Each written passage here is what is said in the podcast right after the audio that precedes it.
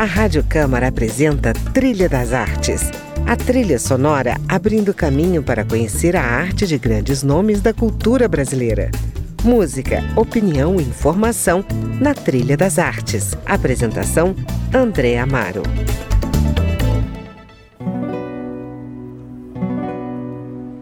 Olá, o meu convidado de hoje no Trilha das Artes é o diretor de teatro e figurinista carioca e muitíssimo brasiliense Ricardo Torres, nome associado a um dos períodos de maior efervescência cultural em Brasília, a década de 80, a temas de grande impacto e a uma produção de espetáculos inesquecíveis. Para embalar a nossa conversa, ele trouxe as suas sugestões musicais, como o clássico do espanhol Joaquim Rodrigues, Concerto de Aranjuez, que abre o nosso programa, no violão de Pablo Sanz Viegas, acompanhado pela orquestra da Rádio e Televisão Espanhola. Por que essa música, Ricardo? É, o concerto de Alan Ruiz é de uma beleza absurda. Eu sou muito apaixonado por ela. Eu não sei porquê, ela, para mim, lembra a morte. E por causa disso, eu já a usei como trilha sonora em vários espetáculos meus, sempre pontuando a morte de algum dos personagens. E eu uso essa música com esse sentido sempre.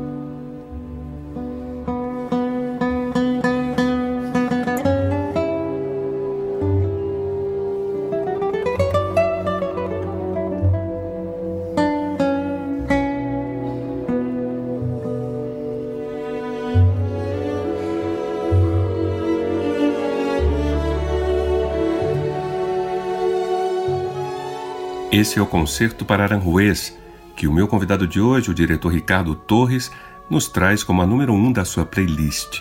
Bem-vindo ao Trilha das Artes, Ricardo. Obrigado, André. É com grande prazer que eu venho aqui ao teu programa, que tem sempre entrevistas muito interessantes.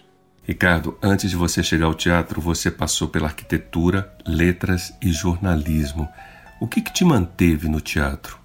Na verdade, eu acho que arquitetura, letras e jornalismo foram essas faculdades que passaram por mim e não eu que passei por elas, sabe?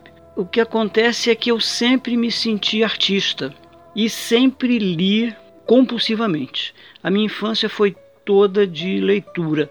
Eu pouco brinquei na minha vida. Eu mais li do que qualquer outra coisa. Quando eu fui para Brasília, eu tinha acabado de fazer 11 anos, eu fui estudar nos Maristas. E lá eu conheci, dentro da minha turma, um, um, rapaz que se chama, ou chamava, não sei, eu não, tenho, não tive mais contato com ele nesses anos todos, Luiz Antônio da Costa Bronzeado, Luiz Bronzeado.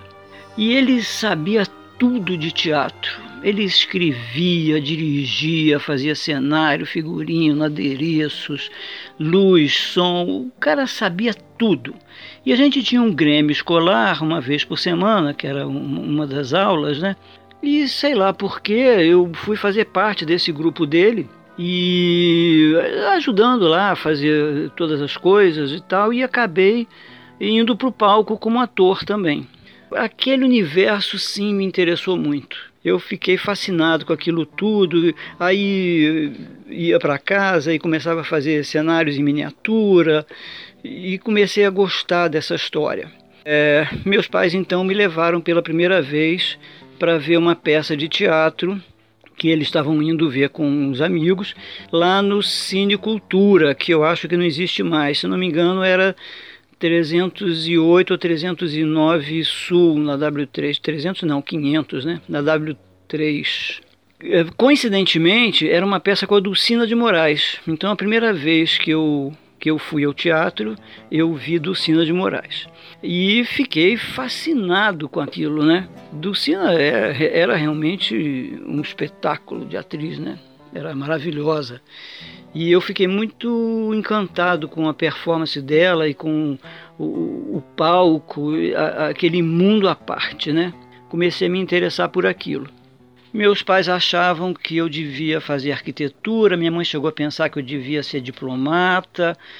Mas aí a Dulcina começou a falar em abrir a faculdade de teatro. E, eu comecei a esperar com grande ansiedade para entrar para essa faculdade. E quando ela abriu, eu estava lá no vestibular, na primeira turma, passei e comecei a fazer. E fiz dois anos lá no Dulcina, mas acabei saindo por outros motivos. Eu, eu já tinha uma carreira eh, em andamento mesmo tendo saído da faculdade, ela marcou profundamente uh, a minha existência, a minha, a minha carreira e hoje eu realmente me acho e sou um homem de teatro. Entendi. Bom, você é um dos diretores que vitalizou a cena teatral de Brasília na década de 80. Ensinou diversas peças, algumas de sua autoria, mobilizou atores, deixou como legado um trabalho autoral de grande importância para a história do teatro de Brasília. Como é que você recorda esse período de efervescência? Pois é, como eu havia comentado, é, eu já tinha uma carreira de teatro antes de entrar para a faculdade da Dulcina. Era uma carreira pequena, mas muito polêmica, porque havia opiniões muito divergentes sobre meu trabalho. Alguns amavam, outros odiavam. E eu sempre achei isso muito bom. É... Aí, quando eu entrei para a faculdade da Dulcina, a turma estava muito entusiasmada, era a primeira turma, então naturalmente era gente que estava realmente, como eu, esperando que a faculdade abrisse para poder entrar. Então estava todo mundo assim com os nervos à flor da pele, pra, querendo fazer teatro para ontem, né? E a turma se juntou e, e começamos a fazer planos e tal, e aí saiu um espetáculo desses, desses planos é, que não era a turma inteira que estava fazendo, é, que, que foi Chica da Silva, que a gente passou um ano e meio fazendo pesquisa histórica, fomos a Diamantina para descobrir coisas da, da, da, vida da Chica da Silva. Fizemos um paralelo entre o João Fernandes de Oliveira, que era o marido da Chica, fizemos um para, paralelo com o Juscelino Kubitschek, uma vez que o Juscelino é uma figura é, bastante importante na, na, construção de Brasília e, e, o espetáculo ficou muito bonito, muito bonito mesmo e teve uma repercussão muito grande. E aí é, fui embora. Aí fui embora assim, minha carreira deslanchou, eu não queria mais saber de, de outra coisa a não ser fazer teatro e comecei a fazer.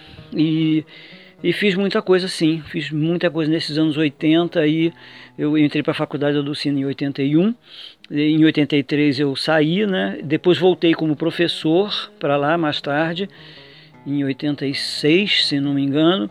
E nesses anos 80 até 91 eu fiz muita coisa, muita, muita, muita coisa. No ano de 88 86, eu, eu estive com oito espetáculos diferentes em cartaz num ano. E foi maravilhoso, assim. Eu realmente eu, eu, eu tinha um público que gostava do, do meu trabalho, do, dos meus espetáculos e o pessoal da classe, grande parte, também gostava muito de trabalhar comigo. E eu fico muito grato à Faculdade da Dulcina por ter aberto essa porta para mim. Eu pude inclusive fazer espetáculos de cunho político, social que foram bastante importantes. Eu fiz duas peças cujo personagem principal era uma travesti. A primeira delas foi Morte sobre a Lama e a segunda foi Negro Anjo Azul. É, a primeira feita com Ademir Miranda no, no, no personagem, Estela, e a segunda, em Negro Anjo Azul, o, o ator era o Rubi, que era ator e cantor, e que fazia a personagem Rosa. Isso também foi muito bacana porque é, é esse universo é, LGBT me interessa muito. Eu tenho um trabalho, de certa forma, direcionado para esse grupo também. E, foi muito bacana que eu pude dar vazão a várias vertentes das coisas que eu, que eu gosto, que eu acredito e montei espetáculos é, que eu gostava muito. Bom, vamos dar uma pausa aqui para ouvir a sua playlist. Que mais você trouxe para a gente ouvir? Eu também sou muito apaixonado pela Elis Regina, que eu acho a maior cantora do Brasil de todos os tempos. Optei por Atrás da Porta, que é um uma, uma música de sentimento absolutamente rasgado, desesperado e que eu tenho é, uma paixão muito grande por ela.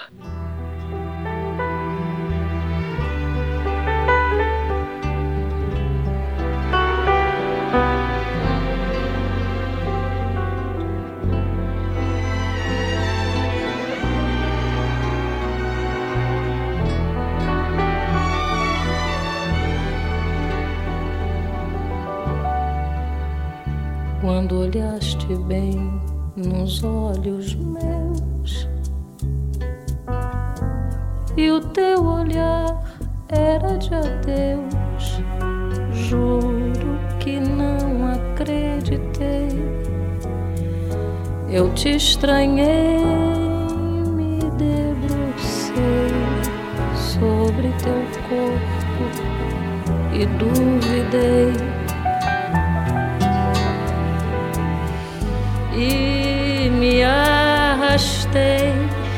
e te arranhei e me agarrei nos teus cabelos, no teu peito, teu pijama nos teus pés, pé da cama, sem carinho, sem coberta, no tapete atrás da porta. Reclamei baixinho. Dei pra maldizer o nosso lar.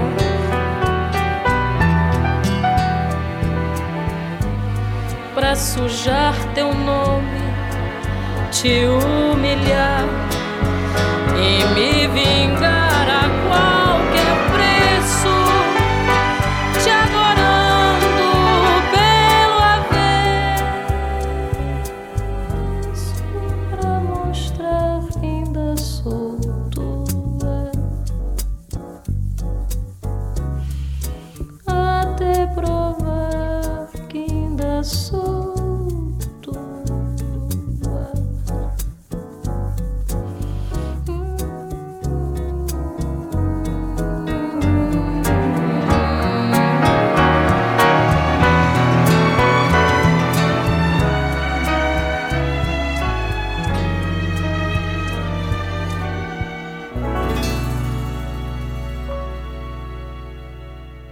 Ouvimos aí Atrás da Porta de Chico Buarque e Francis Raime, na voz de Elis Regina, sugestão de Ricardo Torres, o meu entrevistado de hoje. Ricardo, você é do Rio e para o Rio você voltou depois dessa longa passagem por Brasília. No Rio você remontou algumas peças suas e agora está circulando o Brasil inteiro com Luiz Gama, Uma Voz pela Liberdade. Como é que o Rio de Janeiro te acolheu artisticamente nessa volta, e aqui você atribui o êxito da peça sobre esse abolicionista e poeta maravilhoso, Luiz Gama. Pois é, voltei para o Rio. Eu estava querendo abrir mais portas na minha carreira. Eu achava que Brasília não prestigiava os artistas locais, o público mesmo em geral não ia ver os espetáculos montados pela gente da cidade, como Ecarte Cruel, do Luiz Fernando Imediato, como a Batalha de Oliveiras e Ferrabras, de W.J. Solha. E essas coisas acabavam passando quase despercebidas pela população em geral. É, isso estava me incomodando muito e eu resolvi ir embora. Voltei para o Rio. E o Rio é uma cidade da qual eu não gosto mais. Eu gostava muito quando eu fui embora daqui, mas hoje eu não gosto mais. Eu não gosto do calor, que é insuportável. Eu não gosto do trânsito, que é insuportável mais um. Eu não gosto da sujeira que os cariocas fazem na rua, que é insuportável mais dois. E eu não gosto nem um pouco da formação de panelas para você trabalhar. E o Rio é a cidade das panelas. Eu tenho pavor disso. Cheguei a remontar três dos meus trabalhos e daqui finalmente chamou um pouco de atenção para o meu nome. E eu achava que a partir dali a minha carreira ia é, tomar um rumo, o que infelizmente não aconteceu. Até que, vários anos depois, é, um amigo do Del, Garcês, é, sugeriu a ele que montasse um espetáculo sobre Luiz Gama, que ninguém sabia quem era, é, e era um abolicionista, o maior abolicionista desse país, que foi apagado intencionalmente pelos governos que sucederam a, a existência do Luiz Gama. E essa figura fantástica que é esse homem precisava ser resgatada. E então nós, o Del escreveu o texto, eu dirigi, é, era ele e a atriz Nívia Ellen, que por sinal também morou em Brasília um tempo, mas nós não chegamos a conhecê-la quando morávamos aí e é um grandíssimo sucesso. Quando a gente resolveu montar o Luz Gama, é, a gente é, teve a intenção, de, fez, a, fez a divulgação de modo que esse povo preto é, fosse ao teatro, que, que ele se reconhecesse em cena finalmente, porque as pessoas iam ao teatro e não se reconheciam. os textos brancos, em geral os estrangeiros, é, temáticas brancas, com, com uma, uma vivência que não é a deles, e a gente ficava muito triste com isso. E, e aí, quando eles foram ver Luz Gama, eles se reconheceram em cena e, e, isso se tornou um grande sucesso. Hoje as, as, plateias de Luz Gama são, eh, em geral, 90 eh, a 95% do povo preto. É, isso é uma grande felicidade para todos nós. O Brasil é um país preto é um país de cultura preta, é um país com uma história preta escondida da população. É, calou-se o, o, o negro que foi massacrado durante muitos e muitos e muitos anos e continua sendo. E é preciso que a gente resgate isso. É preciso que a gente resgate o orgulho do povo preto, para o que eles têm, pelo, para o que eles construíram, que a gente possa fazer com que isso cresça cada dia mais. E Luz Gama, uma voz para a liberdade, tem conseguido isso. Bom, já que a gente falou do Rio e de Luiz Gama, a gente pode ouvir o que então? Eu vou escolher aqui a música que eu mais gosto do, da trilha sonora de Luiz Gama, Uma Voz pela Liberdade. Ela se chama Prece e é de Alberto Nepomuceno. É uma música linda que é usada na peça com um grande impacto.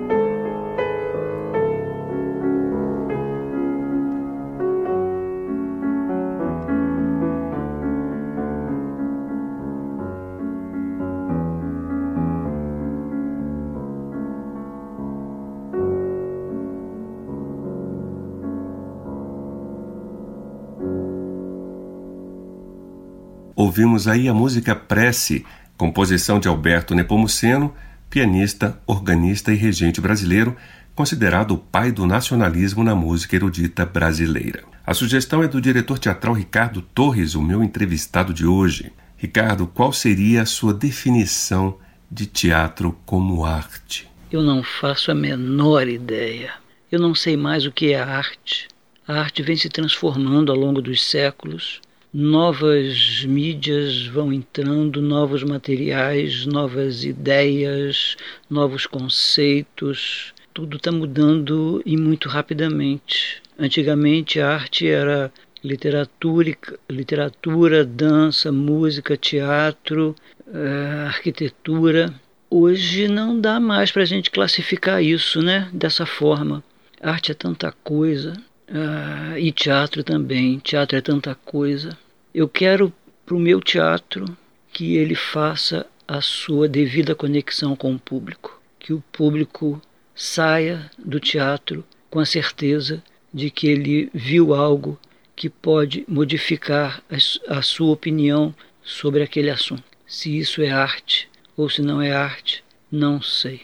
É isso que eu sei fazer, que eu quero fazer e vou fazer. Pois é. Bom, você entrou na faculdade do Sina para estudar teatro, mas você não se formou. Dirigiu muitas peças fora da faculdade, inclusive com alunos da Dulcina, e depois você retornou à faculdade já como professor de direção indumentária. O que, que foi para você a faculdade e a própria Dulcina de Moraes? Rapaz, eu esperei 11 anos para essa faculdade de teatro ser aberta pela Dulcina. Eu fiz outras faculdades nesse meio tempo à espera daquela faculdade que era o meu sonho fosse aberta para que eu pudesse estar lá. Entrei, fiquei dois anos e saí. Não me arrependo de ter saído, não. Eu tenho lembranças maravilhosas desse tempo e lembranças maravilhosas da própria Dulcina. Dulcina era uma figura acima do bem e do mal. Ela era fantástica, uma mulher com carisma, como acho que nunca conheci nenhuma outra pessoa com tanto carisma. Uma mulher com uma inteligência cênica inigualável. Ela foi a pessoa mais importante do teatro no século XX, sem nenhuma dúvida. Fernando Montenegro corrobora essa opinião é, saí da faculdade com a sensação de que eu tinha feito, esses dois anos só, que eu tinha feito a melhor opção da minha vida, de ter entrado lá e mesmo ter saído. É, eu precisava ter aquele contato com aquele mundo, com aquela figura. Saí feliz e tenho certeza que a minha vida se divide entre antes da faculdade do Sina e depois da faculdade do Sina. E o depois é muito melhor do que o antes. Ricardo, qual é a sua relação com o seu texto teatral, sendo você o dramaturgo e diretor? Teatro é festa. Só consigo entender é, fazer teatral sendo uma festa. Uma festa entre o diretor, os atores, o cenógrafo, figurinista, iluminador, sonoplasta, todos os técnicos e o público. Tudo é festa. Teatro tem que ser festa.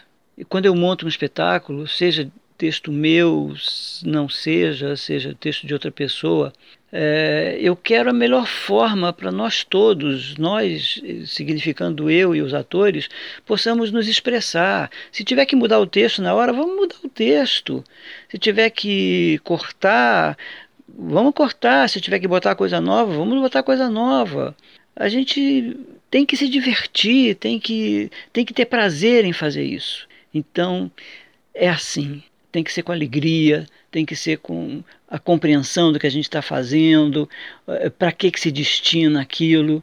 A festa, festa, festa. Só isso. Bom, a gente está chegando ao fim e eu queria saber com que música vamos finalizar o programa. A música que eu vou escolher pode dar um susto em muitas pessoas, mas eu vou escolher uma música que tem muitas importâncias muitas importâncias. E uma delas é que o texto dela diz: Eu sou o que eu sou e não devo explicações a ninguém. I am what I am, com a Glória Gaynor. Ricardo, muitíssimo obrigado pela sua participação aqui no Trilha das Artes. Quem tem que agradecer sou eu, André. Adorei dar essa entrevista, poder dizer muitas coisas importantes que eu nunca tive a oportunidade de dizer, nem quando eu morava em Brasília, nem depois que eu saí de Brasília. E hoje você me permitiu soltar meus demônios, falar coisas que foram muito importantes na minha carreira. E como eu disse antes, é festa. Que seu programa continue com a qualidade que sempre teve e que você possa levá-lo para frente ainda por muitos anos. Obrigadíssimo. Obrigado ao público do seu programa que nos ouve nesse momento. Obrigado. I am what I am. I am my own special creation. So come take a look. Give me the hook or the ovation. It's my world that I want to have a little pride in. My not a place I have to hide in. Life's not worth a damn till you can say, I